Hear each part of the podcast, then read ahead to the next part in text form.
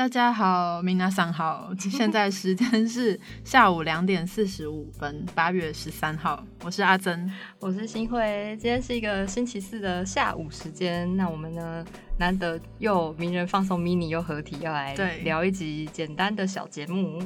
那今天这题的主题呢，是主要是关于前阵子 PTT 的男女版上面热腾腾的讨论很久关于 AA 制的问题。对，那时候就在男女版上有非常非常多篇，就是跟围绕着 AA 制这个主题，就可能是有人问说。要 A A 制吗？或者是在某某场合下要 A A 制吗？不停的有各种新文章回文出现，然后其实也有扩散到其他的社群网络上。对，P T T 上面有一个人，他是说他做了社会观察，然后他跟十几个女生呃约出来吃饭了很多呃一个一次这样，然后他最后的结论不知道大家有没有看到，但他的观察到的是说，有的女生会让他付钱，用各种。委婉的方式让他付钱，那也有一部分的女生是会非常明确的 A A 制，就平分这样子。然后他还有提到一个是我觉得比较有趣的是，其中一位让他哎是让他请客之后嘛，但对方就觉得很不好意思，所以后来还一直跟他道歉，然后有送他回礼这样。对，就是当下他非常的认真的就是。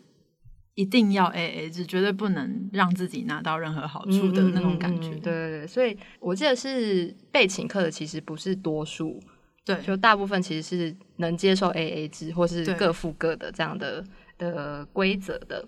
所以后来呢，我们就想说，刚好名人堂网站上有一些相关的文章探讨这个议题，我们就来做这个小小的节目，跟大家讨论分享一下。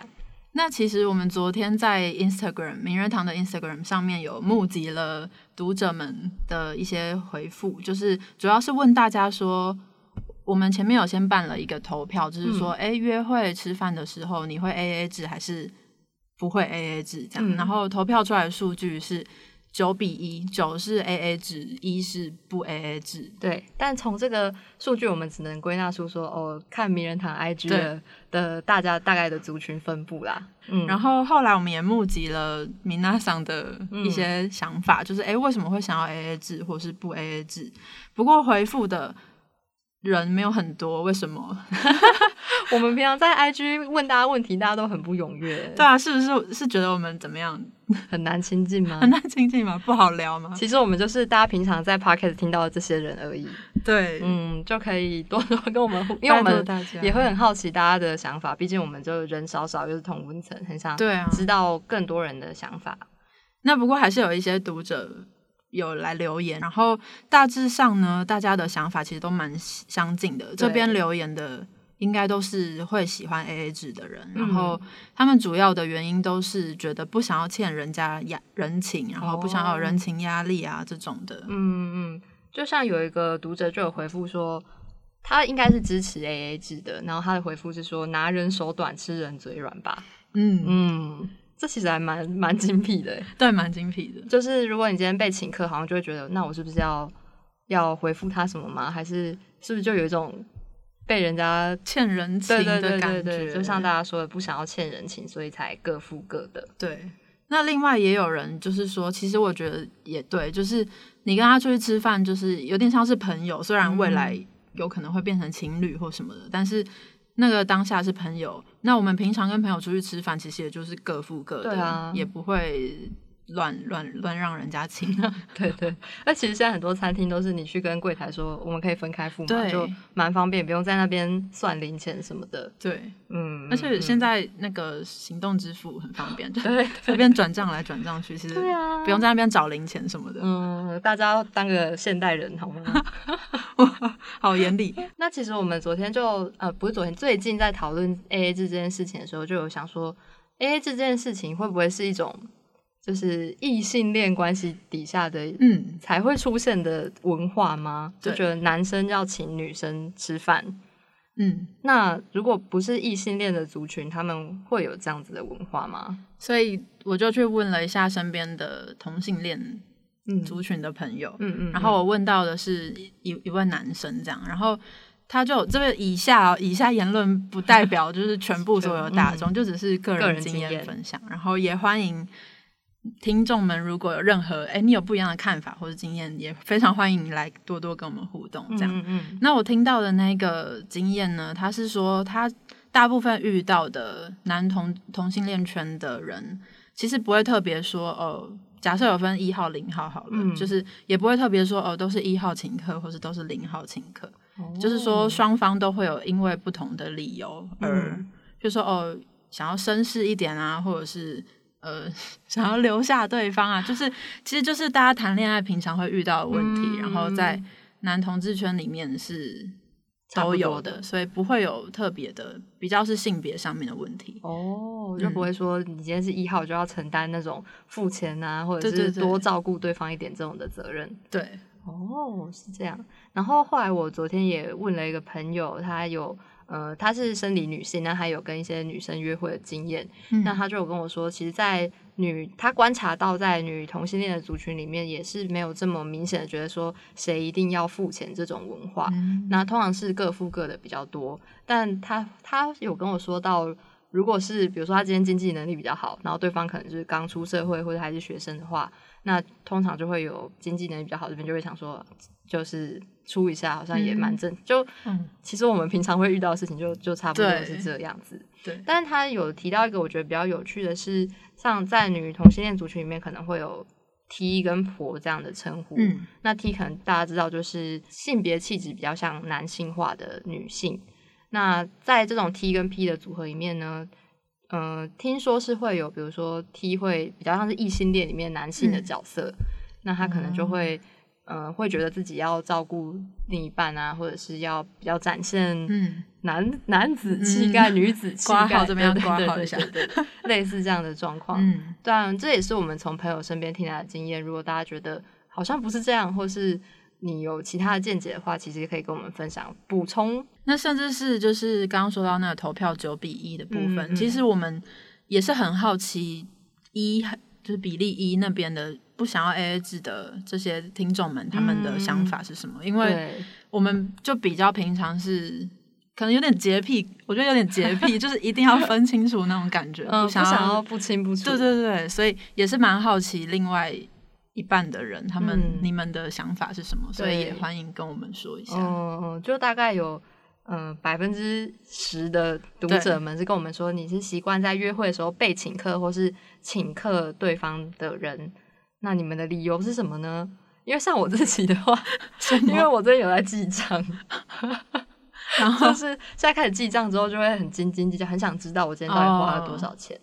然后如果今天对方请我，那我到底是要还他还是不要呢？那或者是我今天请了对方，那他会还我吗？如果他不还我，那我就要把这两人份的金额记上去了。对对，所以我就非常精确。对我就会很希望这个东西是清楚，而不是说什么嗯，你这次请我，我下次请你也是可以啦，但就是要讲清楚，我才知道我要怎么 记账。哎，那这样子，假设今天是你要出去吃饭好了，那你你会，比如说啊，今天总共金额六百二十四，对，那你会因为除以二是三百一十二，是吧？我数学没算错，对对对。然后这样你会。比如说，对方说：“哦，那你给我三百就好。”那你会接受吗？还是你就觉得我我十二块我也要给你？我觉得要看关系耶。如果是那种不太熟的朋友，我就会觉得我一毛都不想要欠他。但如果是熟人的话，我就会觉得好。如果你 OK，那我就给你三，或者我身上真的刚好没有零钱，嗯，那我我也可以给你三百五啊，就是反正就给你一个整数这样。哦，那真的，我应该是倾向于。对方如果有说哦，你给多少就是多少，或者是我就应该就会直接接受哦。啊，我可能我有时候也会想说，那我给你三百二之类的，就是觉得找零钱很麻烦。但是用行动支付呢就没有这个问题。我们有没有厂商要来赞助我们？想要夜配一下那个什么叉叉配这样，对，真的很方便啊。那其实我们今天讲前面讲的都是我们可能观察来的，或者是搜集来的各种资讯，但是呢。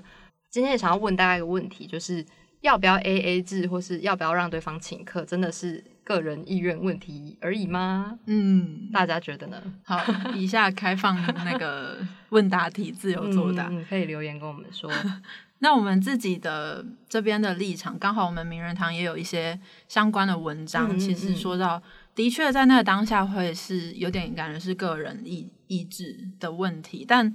事实上，就是放远一点来看，其实还是跟整个社会是相关的。嗯，就是在你在做要不要请客的决定的时候，可能不是你说要或不要，因为比如说在 A A 制这个讨论出现之后啊，就有一些呃网络公知们就有发文讨论他们的看法。那其中有一派的论点会觉得说，要鼓励不不论是女性或男性，就要鼓励大家说，如果你真的不想被请或不想请客，你就。直接跟对方说，嗯，就是你们一开始就要沟通好，那就不会有后续的这些观念差异的问题了。嗯，就听起来好像诶蛮对的啊，我只要找到跟我观念差不多的人就好了。但是呢，呃，我们这次名人堂有一篇文章叫做《A A 制双方决定就好》，问号约会文本与性别规范下没那么简单。这篇文章就是在讲说，其实不是真的没那么简单。对，那他在他主要的论点是什么呢？呃，他主要论点就是没那么简单，意思就是说，当下你可能会觉得，哎，这是我个人选择啊，但事实上你没有感受到的，就是你这个选择其实不完全是那么自主性的。为什么呢？因为其实呃，这个社会从我们从小到大，其实就是慢慢的教育，或者是让给我们一些很潜意识的观念，就是哎，女生就应该要怎么样怎么样，男生就应该要怎么样怎么样。嗯。就像我不知道阿珍小时候有没有听过，就是可能会说什么啊呃吃饭不要吃那么粗鲁啊，或者是脚不要那么开，对啊读书不要念那么多，反正以后还不是要嫁人，对，类似这样。For 女生的，对，那男生就有那种，比如说男儿有泪不轻弹，对，或者是你是男生也多照顾一下女生，对对对对对之类的。那这些都是其实会潜意识里可能会对我们的行为也造成一些影响。对，那其实这篇文章就有提到说，也许这些男性并不是真的觉得他一定要请客来照顾这些女生，但也许他会面临到，那如果不请客，这个女生以后还会跟他联络吗？或者是他如果不请客，他其他的男性同才们会怎么看？会觉得你这个人那么小气，嗯，赚那么多还不请客，嗯，等等，来自其他社会面的压力，其实可能这个男性也不是那么。有自主性的，对，其实就是男生往往从小都会被灌输一个观念，就是说，哦，你是男生，你就要养家，嗯，那你养家，你就是要很会赚钱，很会读书，很有能力，嗯，所以，呃，请客这件事情就有点像是男性主要啦，可能有一些其他的原因，但主要男性请客的原因就是被灌输说，你又要请客，你才有展现你的能力给女生看的那种。对，被迫的压力，有能力才能在求偶市场上 得到一些比较好的价值，这样。所以其实不只是这种父权社，它可以算是父权社会下的一个产物。那不只是父权社会，其实还有像我们在这种资本主义的 社会里面，大家就会觉得有钱就是最有能力、最有最有权利的一个族群，所以你就要展现你的经济能力。那你才能够更有，比如有话语权啊，或者是在这段关系中能够有比较主动的这种角色。嗯，那我们刚刚就有说到什么女性主义啊、父权社会这种词，然后我会觉得说，可能蛮多人听到女性主义、父权社会这种词，就会觉得说，哦，啊，这样是要怪男生吗？或什么的？所以是想要告诉大家说，虽然它叫女性主义、父权社会，但并不代表说男生女生是对立的，它只是一个。比较好形容、比较好理解的一个词汇，但其实，呃，女性主义或者是常常想要对抗的父权社会这些东西底下，就像刚刚说，很多男生也是某方面的被压迫的人。对对，应该只有只有少部分的人是既得利益者吧？就是可能真的很符合那种主流男性的样子的人，才会站在这个三那个叫什么三金字塔的顶端。对。那如果说以我们刚刚这样子的论述来看，那女性的处境其实也跟男性差不多，就是也许有的人他也很不想被请客啊，可是就像我们刚刚说的，有的人会跟你说，女生要找好老公，你的下半辈子才不会不会就是。哦，UK，突然讲了一个很很赞很赞，或者是说，就有另外一种说法，说啊，你女生就要学会撒娇，女生就是要稍微有时候要柔软一点，这样男生才会喜欢。这种其实也没有不对，但是也可以有这种路线。但是我们现在会希望是有各种不同的路线，然后大家都可以很自由的去展现你原本的个性。对。因为他其实有提到一个蛮重要的结构面的因素，嗯，就是有的女性可能在你过了适婚年龄或者是步入婚姻之后，你在职场的发展可能不会像男性那么的顺遂，不会一直往上升迁，或是可能就停在某个位置，因为你的公司可能会想说，你之后不知道什么时候去结婚生小孩，你就辞职了。所以女性在职场还是会，就算台湾现在好像很平等了，但还是多多少会有一些这样子的状况。所以，呃，有一些女生的确他们会想要把他们的下半辈子寄托在老公或是家庭的身上，但其实背后是有这样的因素在的。对，所以，呃，这篇文章就是说，呃，从这个 A A 制这个比较单一的案例或事件来看，其实是可以看到背后。个人意志背后其实是更关乎整个社会的，从小建帮我们建构的一些既定的框架跟概念，这样，对，或者跟我们说怎么样进行一场约会是比较可能成功的。对，我觉得就是会有很多约会教科书，虽然也可以理解说大家会因为谈恋爱这个东西就是很无所适从，充满了各种变化，然后可能呃中华民国从小的教育就是告诉我们说。让我们会想要追求一种标准答案，所以我们就会就连这种约会这种虚幻的事情都会想要有一个标准答案，所以我觉得这也是可能大家难免会这样，但还是觉得说，哎，有时候其实。不一定要追求标准答案，对，还是可以找寻你自己的答案，这样会不会太正向？但真的是这样，我也觉得就是这样哎，对，没办法，因为以前就会说什么，比如说一场好的约会可能就是去看电影，然后再吃一个晚餐，然后去什么地方看夜景还是什么的，然后就会在什么浪漫景点攻略他的心，类似这样子的的论述，就会让大家好像会有一种啊，约会就应该要怎样怎样的那种。刻板印象，但其实现在大家约会应该也不会只做这些行程吧？嗯，就还是可以找到适合你自己的路线。没错，而且其实讲到这里呢，不知道大家有没有听我们前阵子的名人放送，就不是迷你集，是我们的正规节目。那其实之前有邀到那个东吴社会系的何萨娜老师来谈一本书，叫做《我是男生也是女性主义者》。那其实这本书，呃，还有这一集大家也可以去听一下，然后。它其实主要的概念也跟我们今天讲到 A A 制还有整个社会结构的关系是非常相近的。嗯嗯嗯。那我可以稍微简单的跟大家分享一下，就是因为那一本书它的作者是韩国的男校的国文老师，那他本身是一个生理男，那可是他自称女性主义者，他在到处的宣扬女性主义者。那他其实就有提到说。他从小可能就看到韩国社会那种呃比台湾更严重的性别不平等的现象，那他才呃意识到说，原来我们社会现在有那么多不正常的现象正在发生。那如果他觉得女性主义是一个可以同时把男人跟女人从这个社会里面解救出来的的方法，所以那时候其实我们在那一集节目里面就有提到说，其实。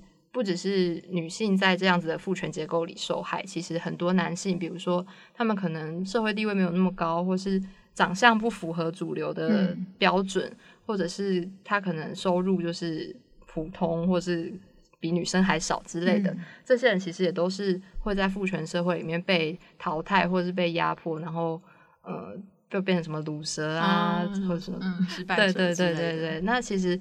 这个作者就觉得说，那既然我们都在这样子的社会里受苦，为什么不要把彼此解救出来，而是在里面就继续互相伤害呢？嗯，对啊，我觉得他书名其实就很棒。他说我是男生，也是女性主义者。就是虽然呃，女性主义叫做女性是女生的，但其实它只是一个词汇。然后，即使你是男生，或者是你是什么，你你都可以成为 女性主义者。对，嗯，因为像很多。人好像一听到女性主义就会觉得，就觉得哦，我不是女生，那我是不是被被批斗的对象？对对对对对，或者是有的人会误把女性主义念成女权主义，哦对，其实没有这个东西，是女性主义。那它的。有点像是要把女性的地位提升到跟男性一样，没有要把谁拉下来。对，没有。对对对对，大家一起更好。对对对对啊！相信这些就是被被社会被迫要请客的男生们，你们应该这样这样真的是很辛苦，因为定义你的价值的竟然是这种外在的钱啊什么的，你的个性、你的什么一点都不重要，这样其实也是。很残酷，嗯，而且好像在这样子的文化下，会产生一种，比如说男性他们请客，他们付钱，他们就觉得那所以你要喜欢我了吗？固固定成这个模式，这样谈恋爱有什么好玩的？嗯，而且就变成说，因为你付钱，所以我喜欢你。对，那你大家会觉得这样子的关系是你想要的吗？是真爱吗？好像会不会太严格？也可能也是有一些这种类型的感情的。嗯，哦，对了，对，没有不行，但是前提是还是希望可以有大家有自己适合的方式。嗯，那这集呢，我们刚好借着最近的时事跟。呃，刚好名人堂本身也有很多跟性别有关的文章，跟女性主义有关的文章，就借此机会来跟大家分享一下我们的看法。嗯，那如果大家听完这一集之后觉得有什么意见，对，例如说觉得说啊，你们两位编辑都女生啊，你们不懂，也欢迎。对我就我原罪就是我是女生，欢迎，我们就找柏松来 以男性的身份再讲一集。如果大家有想要听什么男性观点，或者是男性听众有想有自己的观点想要分享，也拜托来对啊跟我们分享一下。嗯，不然我们其实也一直在同温层里，我们也很苦恼要怎么去更跟不同的人对话，跟理解大家的想法。嗯嗯，好，那今天就先到这边，谢谢大家，下次见。我是阿珍，拜拜。